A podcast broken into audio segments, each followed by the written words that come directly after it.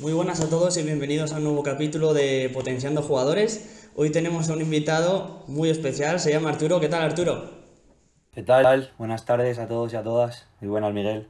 Hoy en este nuevo capítulo estaremos hablando sobre eh, psicología deportiva, cómo un experto en psicología deportiva puede mejorar tu rendimiento, eh, diferencias entre el entrenamiento físico y el entrenamiento mental, qué hacer para mejorar eh, a la vez tu propio rendimiento y el de los jugadores de tu equipo, o cómo mejorar la confianza dentro, de, dentro del campo. Entonces, eh, si te interesan estos temas, quédate porque seguro que te, que te va a resultar súper interesante. Empezamos. Lo primero, Arturo, eh, coméntanos cuáles han sido tus pasos hasta, hasta ahora y qué es lo que ocupa la mayor parte de tu tiempo actualmente. Perfecto, eso te iba a decir. Has dicho experto en psicología deportiva y más bien principiante, pero bueno. Bueno, yo ya em, yo soy graduado en, en, pedagogía, actualmente estoy también haciendo la carrera en psicología porque quiero, quiero tener las dos. Eh, ya tengo el máster de psicología de la actividad física y del deporte y bueno, pues estoy especializado, como tú bien has dicho, la mayor parte del tiempo lo, de mi tiempo profesional lo he intentado dedicar al fútbol.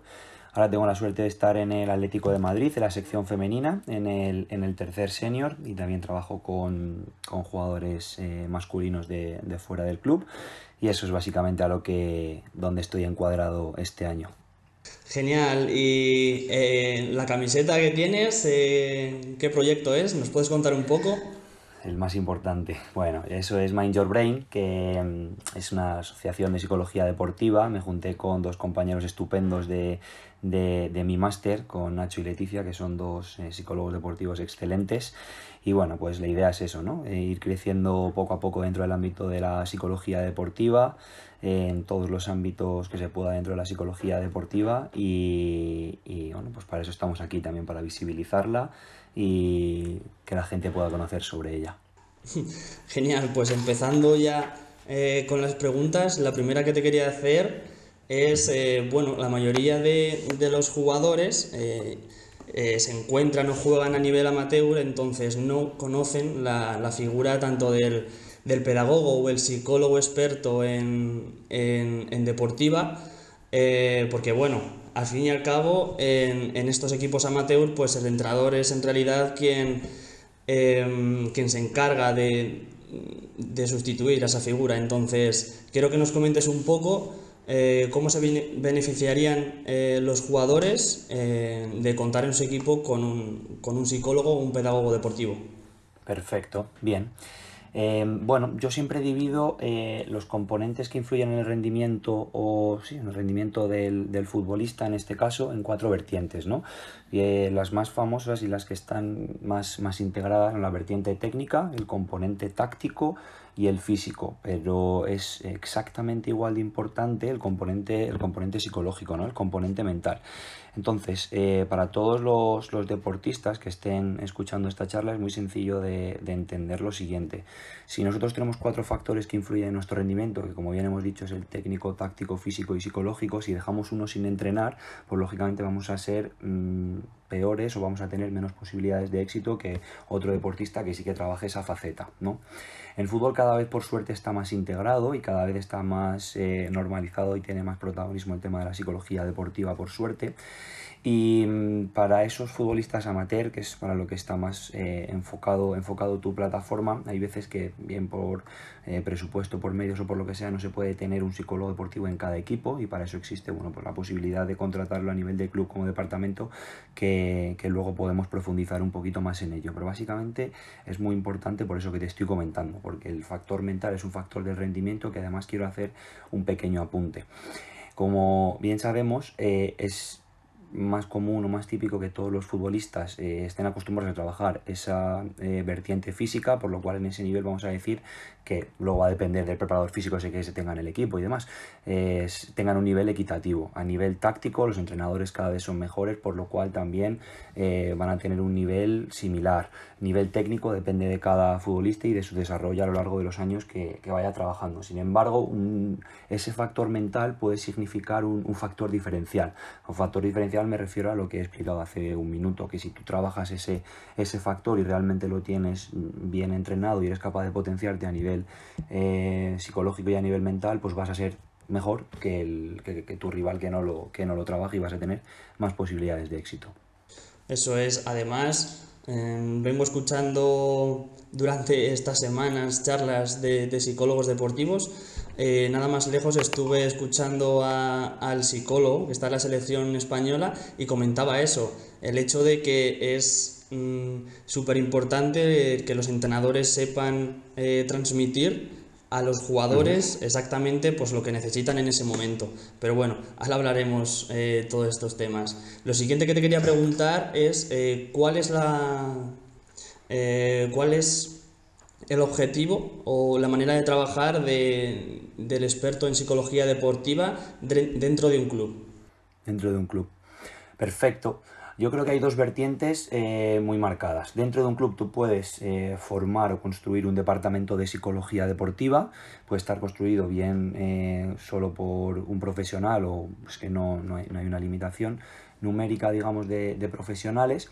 Y en ese caso básicamente se trabajaría con sesiones individuales, bien con jugadores o bien con entrenadores, con miembros de cuerpo técnico, con ese asesoramiento a entrenadores que podrían tener, que luego ya lo hablaremos, el tema de trabajar a nivel psicológico con el entrenador quizás sea la forma eh, no más directa, pero sí la más fácil de llegar a toda la plantilla, porque el momento que el entrenador mejora en algo, al final es el líder el que tiene un mayor impacto en, la plantilla, por lo cual si somos capaces de mejorar algo en el entrenador, tiene, eh, va a tener un impacto directo en ese caso y así en toda la plantilla.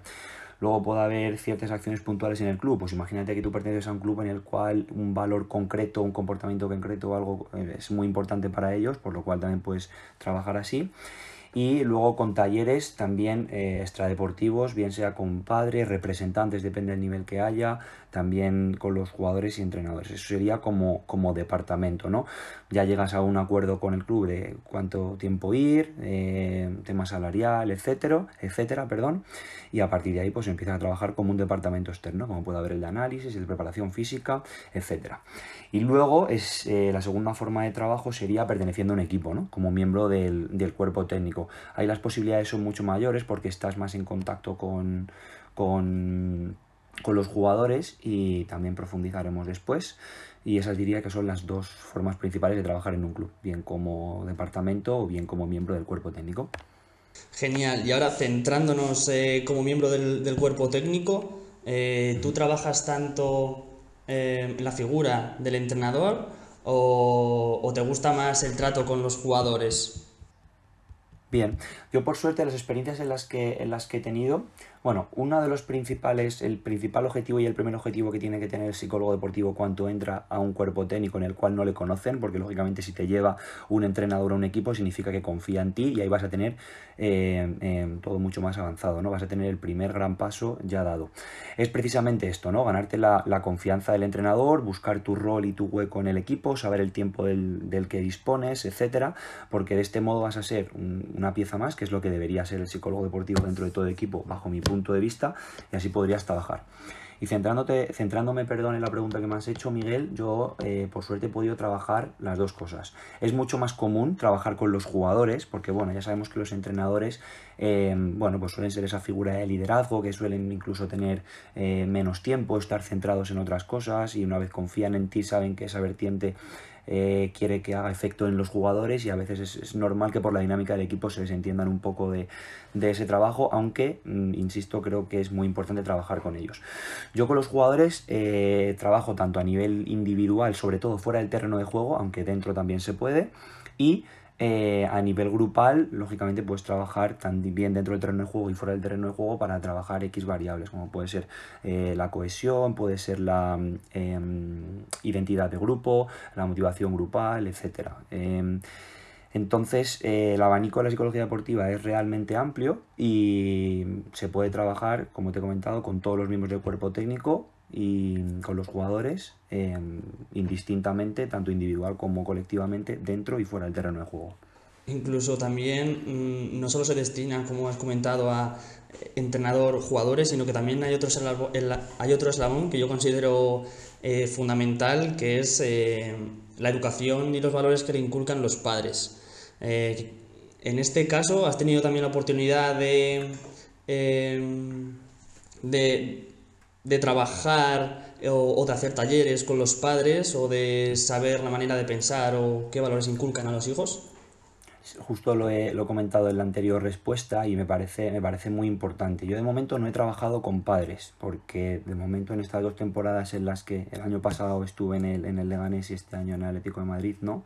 Pero eh, me parece fundamental sobre todo porque el jugador o la jugadora pasa X tiempo en la ciudad deportiva, en el campo de entrenamiento, pero luego Mm, todo ese rendimiento deportivo también se ve influenciado por el famoso y que se está poniendo tan de moda entrenamiento invisible y sobre todo la influencia que tiene sus apoyos sociales, que por apoyos sociales entendemos los padres como un apoyo eh, y familiares como un apoyo muy directo, una influencia muy directo, muy directa, pero también el tema de hay que ver dónde está estudiando, de cuáles son sus amistades, a qué dedica todo el tiempo que no dedica a entrenar o, o a los partidos, por lo cual es realmente importante también, al menos si no tienes la, la, la oportunidad de, de, trabajar con ellos directamente, conocer ese contexto del jugador o de la jugadora para tener en cuenta que, no, pues mira, este jugador tiene, por ejemplo, padres separados y solo ve a su madre, por ejemplo, cada dos semanas, o este tiene tres hermanos y tiene que cuidar a los tres pequeños y llega a los entrenamientos cansado. Es muy importante conocer el contexto familiar, los apoyos sociales, mejor dicho, de,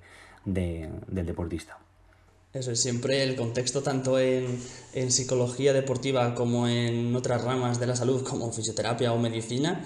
Eh, de ahí que se hagan las historias clínicas. Es conocer el contexto para después eh, poner el foco en aquello que puede estar condicionando el, los objetivos de, de recuperación de, o de rendimiento, en este caso, del, del jugador o del paciente. Genial, pues... Ahora lo que vamos a hacer es, te voy a poner algunos ejemplos de, de jugadores y quiero que nos comentes un poco cómo, cómo, trabajarías en ese caso o cada perfil de jugador, ¿vale? Perfecto. Por ejemplo, el primero de ellos es un, es, eh, un jugador que, que, tiene una falta de, de motivación, ya sea pues eh, porque se lleva mal con el, con el entrenador, tiene eh, rifirrafes con, con compañeros o por cualquier otro problema externo, eh, se ve condicionado y, y, hace que disminuya, por así decirlo, eh, rendimiento en, en, el campo. Entonces, ¿cómo podrías abordar este tipo de jugador con falta de motivación? Primero hay que ver precisamente eso que has hablado, ¿no? Si realmente es falta de motivación o es falta de confianza, habría que ver cuál, digamos, es la variable o las variables que más influyen en este caso.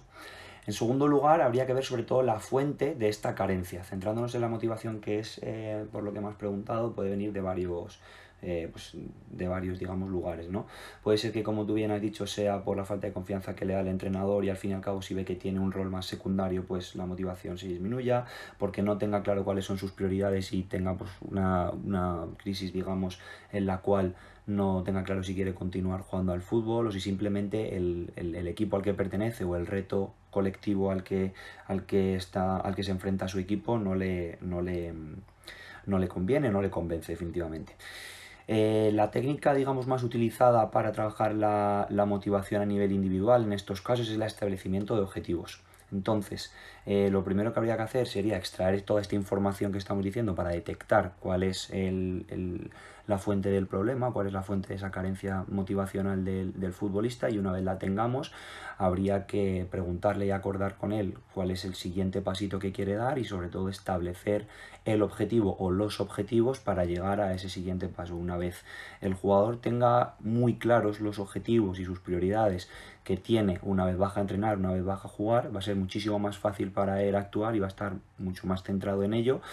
Incluso puede, puede suponer ese simplemente, eso me pasó el año pasado, ese simple trabajo con el psicólogo deportivo en una fase en la que un jugador no esté jugando mucho, no esté muy motivado, no esté siendo protagonista, si tiene esos objetivos paralelos que ven que pueden que estos objetivos revierta la situación y volver a conseguir eh, esa situación más, más protagonista dentro del equipo, pues puede ser que simplemente eso haga que mejore la situación. Y también es importante el tema de que, eh, centrándonos ya más en fútbol base y en jugadores que se están formando, hay ocasiones en las cuales eh, puede recibir el jugador presión, bien sea por parte de los padres, por parte del club, por por, por sí mismo también que se autoexija demasiado y realmente lo que quiera es no continuar en ese deporte. Es decir, o que no esté a gusto en ese equipo y entonces al final no, hay, no es cuestión de motivarle para que sí o sí continúe esa temporada trabajando. Puede haber ocasiones en las cuales realmente el chico o la jugadora no, no quiera eh, seguir jugando en ese equipo y haya que detectarlo y esa decisión debe ser respetable y cambiarle a otro equipo, a otro club, a otro deporte, lo que sea. Y ahí simplemente con ese cambio puede ser que ya eh, eh, sí que encuentre esa motivación para volver a disfrutar del deporte que en estas edades y en esas fases es, es la prioridad absoluta. Entonces, como hemos podido escuchar, a veces sí que es muy fácil saber por qué un jugador está, tiene esa falta de motivación, pues ya puede ser porque está en el, en el banquillo, pero en otras ocasiones eh, hay que ahondar un poco más y, ese trabajo con el especialista de, en psicología deportiva es, es, primordial, porque a veces incluso el propio jugador tiene, tiene dudas de, de cuál puede ser el factor que le puede estar disminuyendo esa, esa motivación en el terreno de juego. Ya puede ser pues, lo que tú dices, eh, en cierto modo presión de, familiares o de eh, personas externas, como pueden ser amigos. A la hora de trabajar con el propio jugador, si por ejemplo veis que, tiene un déficit en una variable, pues ya sea, por ejemplo, eh, motivación, ¿vosotros os centráis en esa o también intentáis como ver si, existe una relación entre esa y otro tipo de variables? Muy interesante esta pregunta, Miguel, por, el siguiente, por la siguiente razón. Diría que todas las variables eh, psicológicas más influyentes en, fútbol, que es de lo que, de lo que estamos hablando, están totalmente interrelacionadas entre sí. ¿vale? Eh, no es no podemos detectar casi ningún caso en el cual se diga este futbolista tiene una carencia en esta variable, solo vamos a trabajarla. No. Por ejemplo, la confianza, como tú bien has dicho, es un concepto realmente amplio que, y esa falta de confianza en el futbolista, como hemos visto, se le puede venir eh, de, varias fuentes o por varias razones, ¿no? Por lo cual, para mejorar simplemente, en este caso, la confianza del jugador, la autoconfianza del jugador, puede ser que haya que tratar más de una variable o, o se pueda enfocar con más de una técnica y se pueda trabajar de distintos modos. También ahí está la clave en conocer bien al, deportista y poco a poco, cuanto más trabajes con él, como es lógico, vas a ver lo que le viene mejor y lo que le viene peor. Así que sí, la respuesta es que una vez encuentras la fuente del problema o la necesidad a mejorar, em, tienes, hay que tener bien claro que los factores influyentes y las variables que pueden influir en ese caso son siempre más de una, por lo cual el abanico de posibilidades para poder intervenir eh, en consecuencia pues es también muy amplio. Genial, pues dejando un poco de lado el primer perfil de jugador, pasamos al siguiente y es eh, aquel jugador que eh, no consigue eh, rendir al nivel esperado por falta de confianza. ¿Qué harías en este tipo? ¿O cuáles son las, las, técnicas de las que dispones para, para tratar? Más centrándonos en las técnicas. Vale, como hemos dicho, fundamental saber de dónde le viene esa fase de esa falta de confianza, bien sea por el entrenador, bien sea por los compañeros, bien sea porque no asume el rol, etcétera, ¿vale? es importante entender que la confianza es un, es un concepto muy amplio, ¿vale? Es, es realmente amplio. Al fin y al cabo, la psicología deportiva se puede centrar en intervenir en tres vertientes principales, ¿vale? Que son los pensamientos, las emociones y las conductas. Por lo cual, a partir de ahí, eh, tienes que ver en cuál de esos tres, em, em, digamos, escenarios em, se centra esa falta de confianza en el jugador. Una vez hemos detectado eso, lo más común en fútbol, ya centrándonos en el fútbol y ya para meterme con técnicas que se podrían trabajar, es que el jugador tenga una carencia de confianza, bien por falta del entrenador, que no se la da el entrenador porque no confía en él o no le gusta o ese momento en el equipo tal, o porque no asume adecuadamente su rol. Eso es muy importante, la gestión de los roles dentro de, dentro de un vestuario. Entonces, si un jugador realmente tiene X nivel porque sea así o porque el entrenador le ha dado ese rol o ese protagonismo dentro del equipo y no se trabaja y no se asume bien ese rol, puede ser que no haya una priorización buena de las conductas a realizar y lo traduzco y me explico. Si un jugador, eh, digamos, mm, al, entrenador le, mm, le, sirve o cree que su mejor papel es jugar los últimos 20 minutos en casi todos los partidos, pues es importante que el jugador entienda que ese papel que tiene es exactamente igual de importante o puede ser incluso más influyente que el de un compañero que juega mm, casi todos los partidos todos los fines de semana. ¿no? Una vez eh, encontramos esa falta de confianza, técnicas que se pueden utilizar, pues mira, eh, semanalmente algo, algo que, que, me gusta hacer con los jugadores es ver eh, qué han hecho bien y qué han hecho mal eh, a lo largo de la semana. Un registro semanal de lo que han hecho bien para reforzar esa conducta. Es decir, yo esta semana he hecho bien 1, 2, 3, 4, 5 aspectos, bien entrenamientos o bien en el partido, por lo cual mi objetivo la siguiente semana tiene que ser mantener esas conductas. y por el lado contrario, pues esta semana yo creo que, mira, mi relación con el entrenador podría haber mejorado aquí cómo he hablado a mis compañeros, tal, a nivel de rendimiento deportivo podía haber mejorado esto y físicamente creo que tengo que mejorar tal. De este modo, el jugador va a tener muy claro qué es lo que tiene que mejorar en las siguientes semanas y qué sobre dónde son los aspectos a mejorar. Y de este modo, una vez él se vea mejor y sea capaz de regularizar y mantener lo que está haciendo bien, al fin y al cabo cada vez se va a ver mejor, va a tener un mejor rendimiento y su confianza en consecuencia va a aumentar. Eh, dentro del terreno de juego, algo que puede ser eh, interesante para los futbolistas bien, bien entrenando o bien jugando, por ejemplo, el autodiálogo positivo. Es decir, cuando hacemos una buena, eh, una, buena, una buena acción o vemos que tenemos esa sensación de que estamos rindiendo a un nivel que nosotros consideramos bueno, que el jugador considera bueno, el tema de, de, tener un autodiálogo positivo consigo mismo, darse refuerzos positivos a él mismo, puede ser que ayuden a mantener esas conductas. ¿vale? Y es que hay una, una gran, un gran abanico de posibilidades. Por ejemplo, para mejorar la confianza, también la visualización puede ser una buena herramienta para poder trabajarla. ¿Por qué? La visualización básicamente consiste en las horas previas al partido, bien la noche antes o bien el mismo día del partido, eh, encontrar una situación en la cual el jugador esté relajado y sea capaz de visualizar ese prepartido, los momentos eh, desde la convocatoria y sobre todo luego ya metiéndose en, en tema de, de, competición. ¿Y esto por qué influye en la autoconfianza? Bueno, porque al fin y al cabo con esa técnica de visualización, si está bien explicada y está bien eh, implementada, activamos las mismas partes del, del, cerebro que luego vamos a activar cuando esa situación sea real. Por lo cual, ese jugador, si ya va... Eh, digamos, entre comillas, entrenado o va predispuesto o ya ha vivido mentalmente la situación que va a vivir dentro de X horas, es más, es más probable que sienta esa confianza y se sienta competente a la hora de enfrentarse al entrenamiento o al, o al partido. Eso es genial, sí, súper, súper, súper interesante. Las dos herramientas de auto, autodiálogo positivo y la otra visualización, ¿no? Visualización, sí, hay más, pero podríamos decir que esas son dos con las que podríamos trabajar la autoconfianza en un jugador autodiálogo positivo hemos quedado más o menos, que es eh, el hecho de esa comunicación interna que tiene el jugador y el remarcar eh, esas acciones eh, que ha hecho bien para, en cierto modo, pues eso, mejorar su confianza. Y luego visualización, bueno, ¿tienes algo que decir? No, es, sí que está relacionado con la autoeficacia y eso es importante. La autoeficacia es em, cuánto em, competentes nos sentimos ante una situación. Es decir, una persona que, un futbolista en este caso, que siente una gran autoeficacia, eh, no va a tener seguramente un problema de, autoconfianza por el siguiente motivo, la auto... yo, yo, te decía, perdón, autoconfianza, pero bueno, ¿qué ibas a decir de, auto, de autoeficacia? Es lo mismo, Estoy relacionando el autodiálogo positivo con la autoeficacia, que creo que es un apunte que se me ha olvidado y por eso igual no ha quedado muy bien explicado lo del autodiálogo positivo. Em, lo quiero relacionar, ahora vas a entender el porqué, Miguel. La autoeficacia eh, básicamente es que tú consideras que tus recursos o tus capacidades para enfrentarte a un entrenamiento o a un partido son lo suficientemente buenas como para que tu actuación dentro de ese entrenamiento de ese partido eh, vaya a ser buena, vaya a ser competente, ¿vale?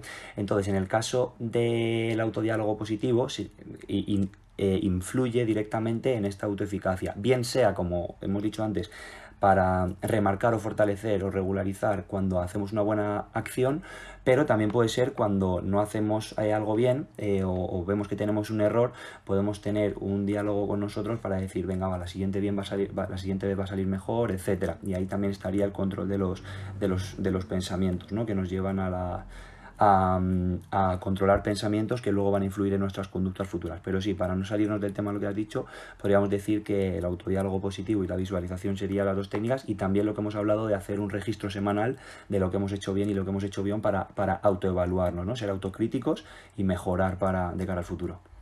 Eso es. Eh, aquí quería remarcar dos cosas. La importancia de escribir, eh, porque hace que eh, lo interioricemos mucho mejor que si simplemente lo pensamos.